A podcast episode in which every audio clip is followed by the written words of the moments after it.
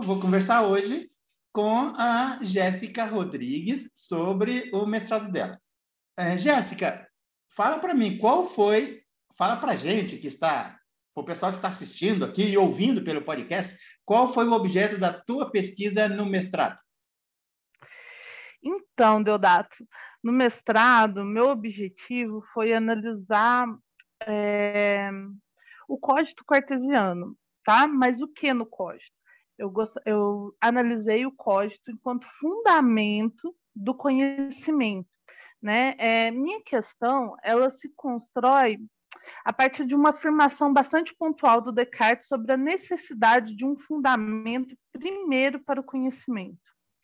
É, isso acontece numa obra do Descartes chamada Meditações Metafísicas, né? Não só ali, em outras obras ele aponta para a necessidade desse fundamento único do conhecimento, mas é ali que ele alcança esse, esse fundamento, né? O código como, como fundamento desse conhecimento.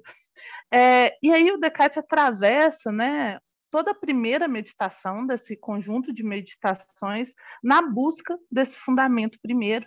E a minha questão era entender como se dava esse fundamento primeiro. E por que, que essa era uma questão para mim? Porque o Descartes vai dizer que esse fundamento primeiro do conhecimento, ele é, precisa ser o que ele chama, é, o que ele chama de evidente, né? Então, o princípio do conhecimento é um conhecimento evidente né? É um conhecimento indubitável, né? A gente pode caracterizar um evidente como indubitável, né? No entanto, o código não é o único conhecimento evidente ou o único conhecimento indubitável que aparece para o Descartes nas meditações.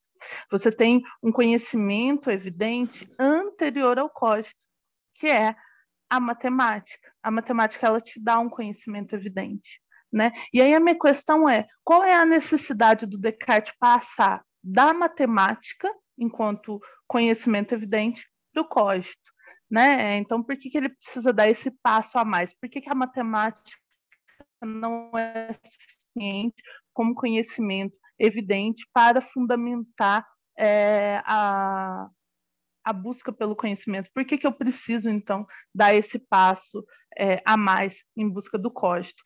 De um modo geral, é nesses termos que é, é, rodeava a minha investigação no mestrado, né, na, na, alguns anos atrás.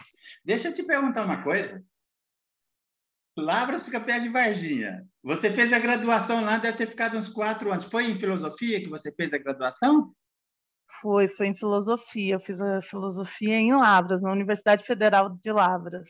Ah, então você deve ter namorado um ET lá em, lá, lá em Varginha? Não, de forma alguma eu tenho medo dessas aventuras exóticas assim. Fala um pouco sobre os graus da dúvida e a busca da, certe da certeza primeira no Descartes. Bom, então a gente está no terreno da primeira meditação quando a gente fala da dúvida cartesiana, tá? Insisto, é uma dúvida metódica.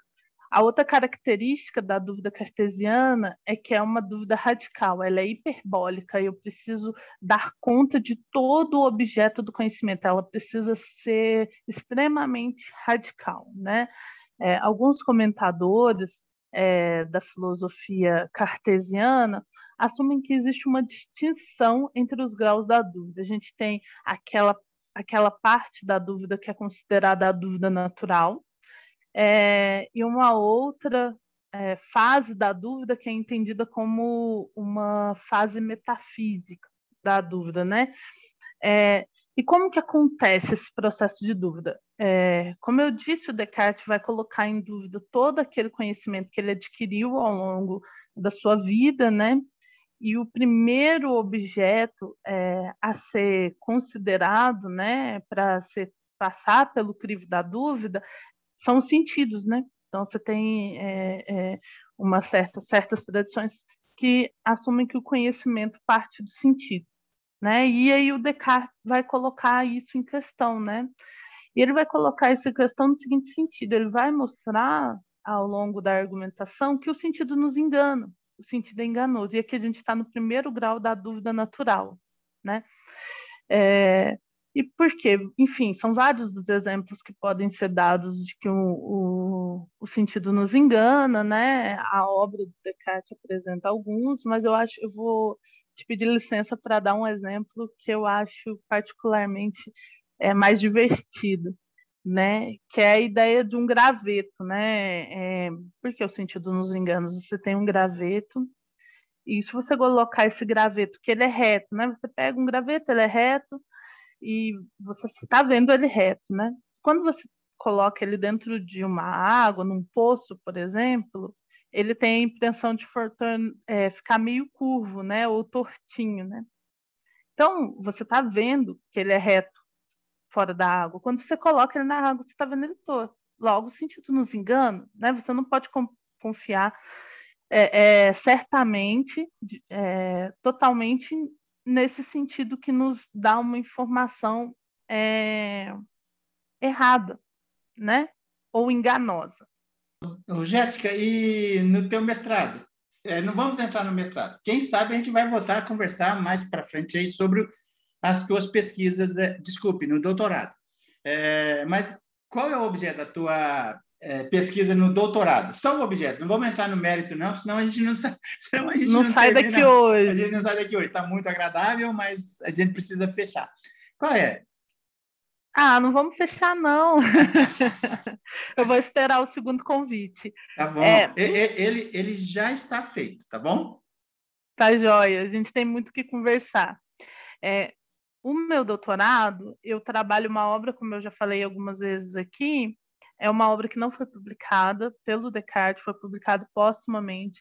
É uma obra mais voltada à física, à análise dos fenômenos físicos, né? Então, o Descartes se propõe a entender a natureza da luz, do movimento, é, do fogo, enfim, dos elementos de um modo geral, a composição é, é, da Terra, né?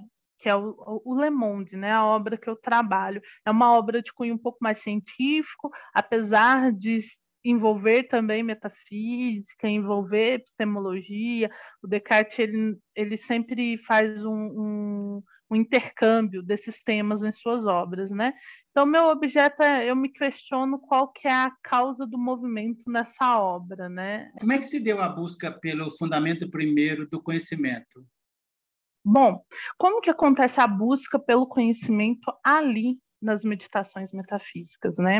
É, o Descartes é, percebe que todo o conhecimento que ele adquiriu ao longo do tempo é, são pouco seguros, né? São conhecimentos que são duvidosos e, portanto, é, ele percebe que é necessário e aí ele diz assim, ó, é necessário pelo menos uma vez na vida colocar em dúvida tudo aquilo que ele adquiriu como sendo um conhecimento certo. Ó, oh, eu não ia te perguntar, mas eu, eu vou perguntar. Você responde se você quiser. Pedra Negra, cidadezinha pequena, pescar, tomar uma cervejinha. Você tomou também uma cachaçinha e contou umas mentiras para os amigos lá?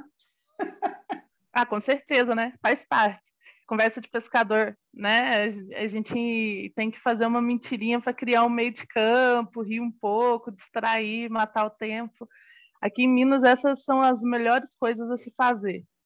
Eu Tomar acho... cachaça e, e contar mentira. Jéssica, muito obrigado. A gente volta a conversar outras vezes, tá bom? Tá, Joia, muito obrigado pelo convite. Foi um prazer enorme conversar com você. É sempre bom poder prosear com um mineiro Deodato. Muito obrigado mesmo. Ok, um abração. Até.